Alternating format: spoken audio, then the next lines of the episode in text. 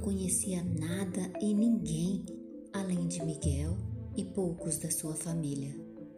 O seu coração amava e dizia que precisava de Miguel. A sua mente criava um monstro enorme de medos e a sua alma balançava numa rasa canoa de incertezas que levava aquela menina moça, em sua precocidade, acreditar que não tinha escolhas.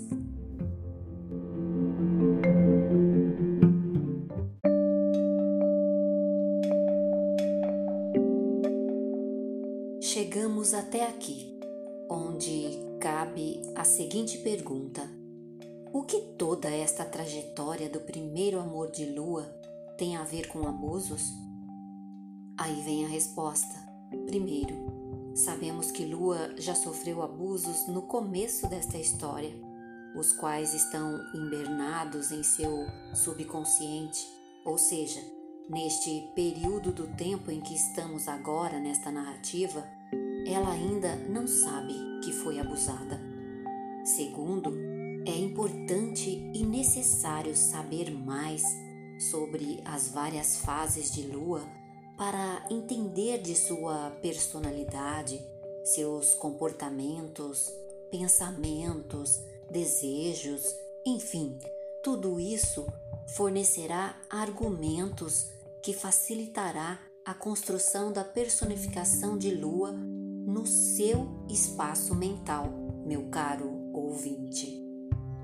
Depois desta etapa arquitetada, cada um poderá chegar num resumo analítico, conseguindo então identificar melhor algumas das faces que existiram na sua vida e que hoje caracterizam o abuso, como ele pode se travestir, burlar e estar presente nos lugares mais amáveis e improváveis. Sendo assim, continuemos a percorrer esta história.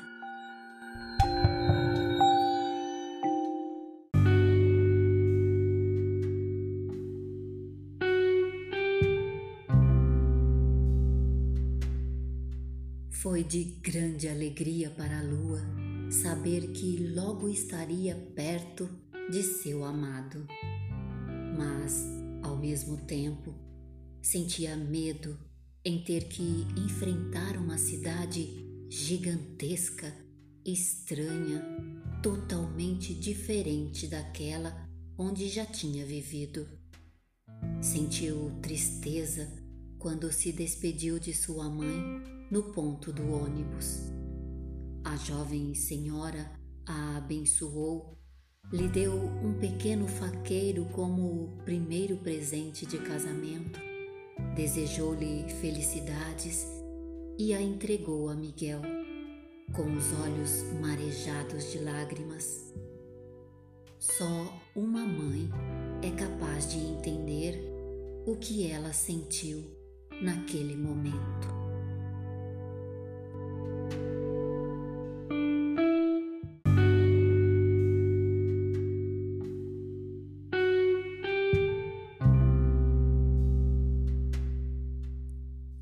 Novo casal partiu de ônibus para a capital. Lua segurava forte na mão de Miguel para sentir-se segura, capaz de enfrentar tudo o que viria pela frente.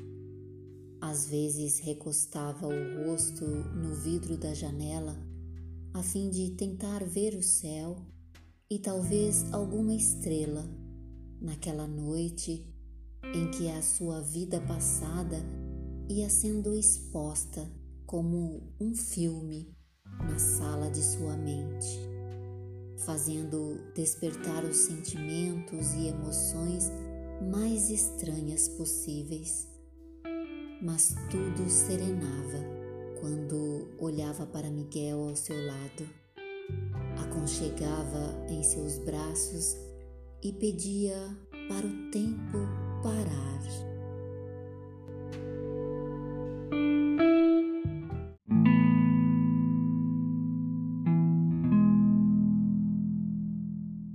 A curta, pois saíram de uma cidade próxima à capital. Desembarcando na rodoviária, Miguel a levou direto para a casa de sua tia, pois se fazia tarde da noite. Apresentações e agradecimentos feitos, ele se despediu, prometeu voltar no dia seguinte para almoçar com ela e foi para a casa dos pais. A tia dele apresentou Lua ao seu marido e filhas.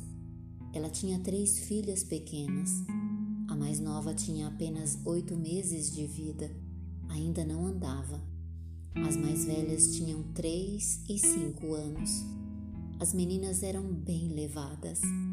A tia, senhora Isabel, perguntou se Lua sabia cozinhar e, quando ouviu a resposta negativa, tratou logo de lhe ensinar o básico e ainda lhe dizer o que ela e o marido gostavam de comer. Mostrou onde Lua iria dormir.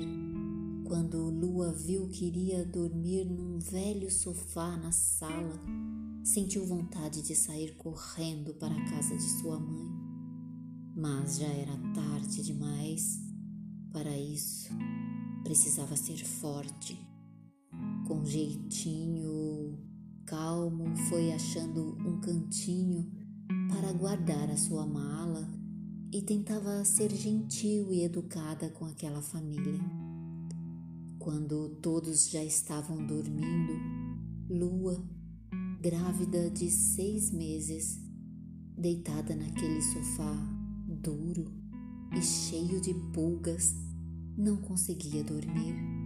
Virava para lá e para cá, chorando baixinho e se achando a pessoa mais infeliz do mundo.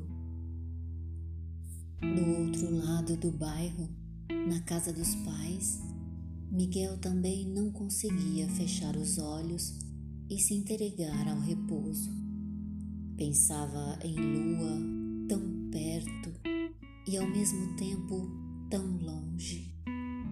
Os pensamentos fervilhavam na tentativa de achar uma saída e planejando mil trabalhos para conseguir dinheiro e poder alugar uma casa só para eles. Assim, foi a primeira noite naquela fria cidade que recepcionava mais um casal apaixonado e cheio de esperanças.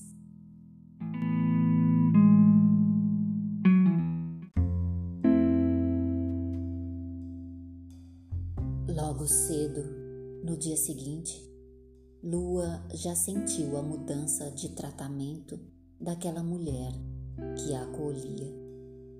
O marido dela já havia saído.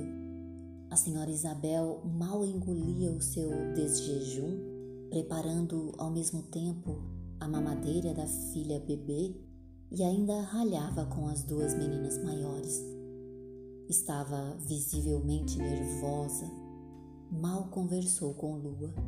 Simplesmente disse os horários que ela e o marido estariam de volta do trabalho e que queriam achar o jantar pronto na mesa.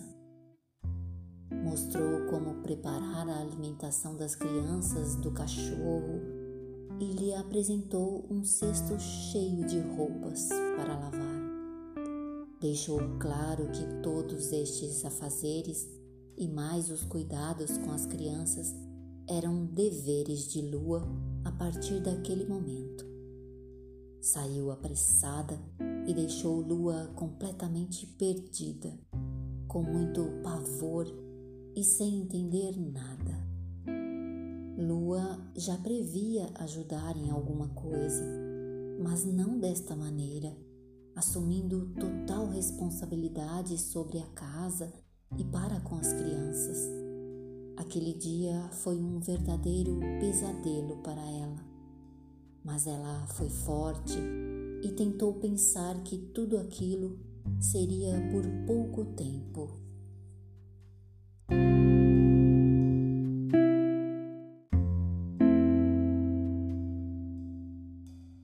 Como prometido, Miguel foi almoçar com ela e ficou surpreso com o almoço. Achou que fosse apenas um carinho especial de Lua. Ela não disse nada a respeito das atitudes de sua tia. Ficou temerosa, não quis que Miguel tivesse mais uma preocupação. Quando ele saiu, ela voltou rapidamente à rotina de limpeza e cuidados, querendo finalizar tudo antes que a senhora Isabel chegasse. E no horário que a tia havia dito, ela e o marido estavam em casa para o jantar. Lua ficou nervosa em pensar que ela poderia não gostar, mas foi o contrário. A mulher elogiou Gostou de ver que tudo estava aceitável para uma primeira vez. O marido quase não falava com Lua. Foi um dia muito difícil. Lua estava exausta. Sua barriga começava a atrapalhar e ela sentia muito sono. Mesmo não estando numa cama aconchegante, ela dormiu como um anjo.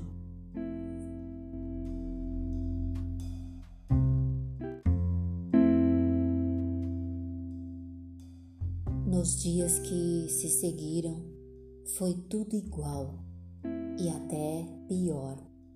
Lua tinha que fazer toda a faxina da casa sozinha, cozinhar, cuidar das crianças que lhe davam muito trabalho e lavar muitas roupas na beira de um velho tanque.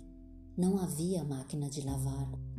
Era cansativo e Lua estava cada vez mais triste. Miguel foi percebendo e acabou vendo melhor num dia em que ele chegou de surpresa e a achou toda molhada, suja tentando acalmar a bebê que chorava no seu colo e entretendo as outras duas meninas. Ele viu quanto ela se sacrificava por ele. Abraçou-a ternamente e os dois choraram juntos.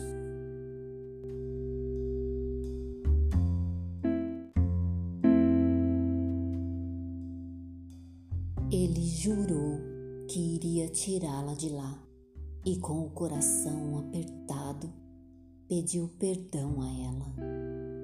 Ela não conseguia nem falar em meio a tantas lágrimas. Pensava em sua mãe, no aconchego do seu quarto que havia deixado lá, naquela cidadezinha de Minas, onde ainda estavam todas as suas coisas suas pinturas, desenhos, livros. Como a sua vida havia mudado em tão pouco tempo.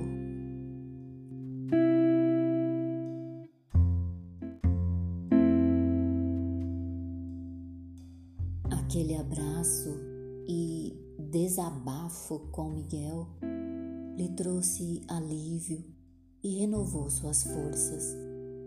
Na concepção deles, não havia outro jeito e ela teve que continuar, mesmo que temporariamente, na casa da senhora Isabel.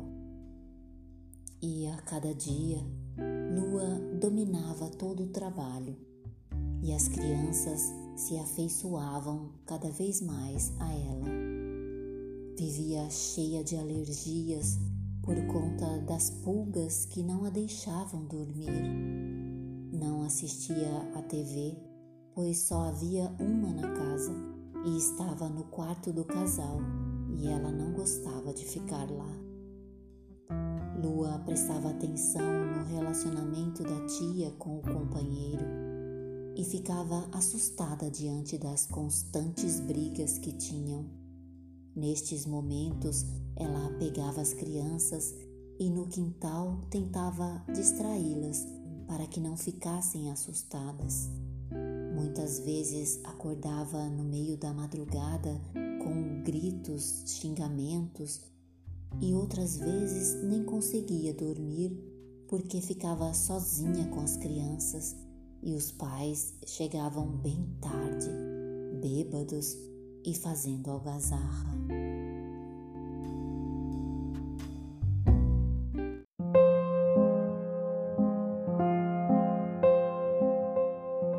Assim, Lua começava a sair de seu mundo fabuloso e conviver com a dura realidade que descortinava a sua frente.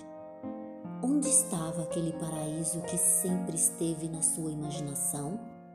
A vida junto a seu amor, o seu príncipe encantado? Por que se sentia tão distante de tudo o que planejou com Miguel? Não queria acreditar que o mundo fosse tão cruel a ponto de tirar-lhe tudo isso de uma maneira tão rápida e impiedosa.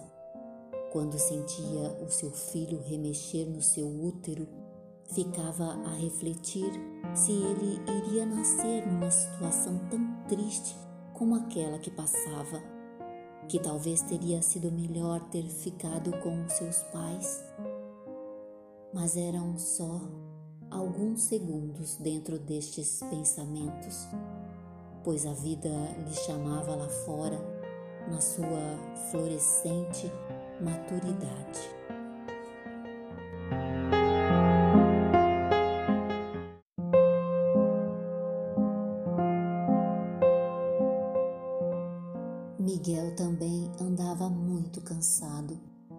Conseguia visitá-la todos os dias. Trabalhava em dois empregos. Noite e dia ele lutava esperançoso em conseguir meios para buscar Lua e seu filho, trazê-los para a tão sonhada convivência.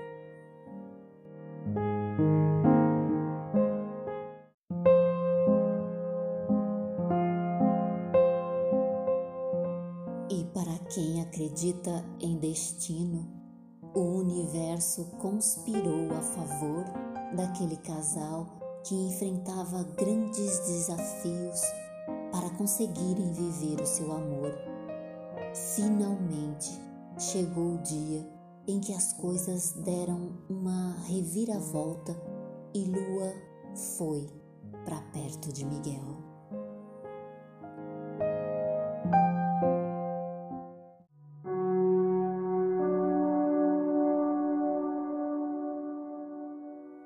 Pai de Miguel, depois de Saber que Lua estava morando com a sua irmã ficou furioso.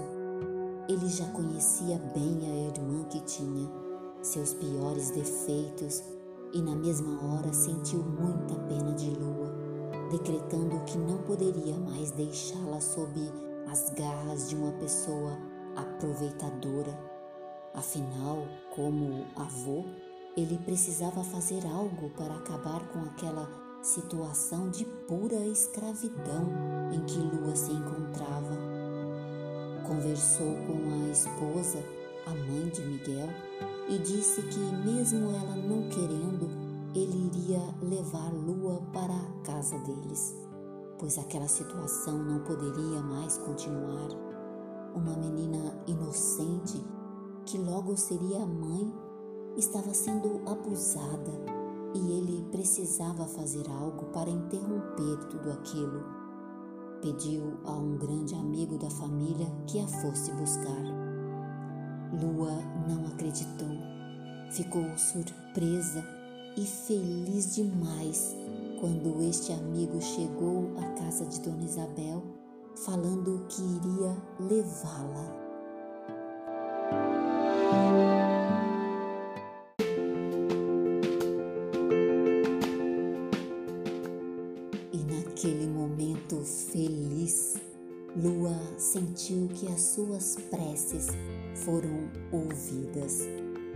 Tinha conseguido suportar e não estava mais esquecida por tudo e todos.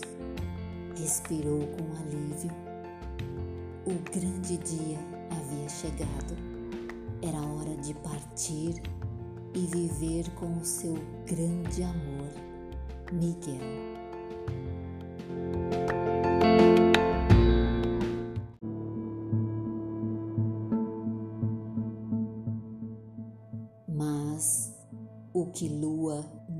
Sabia era que estava indo para uma casa onde a dona não a queria por lá.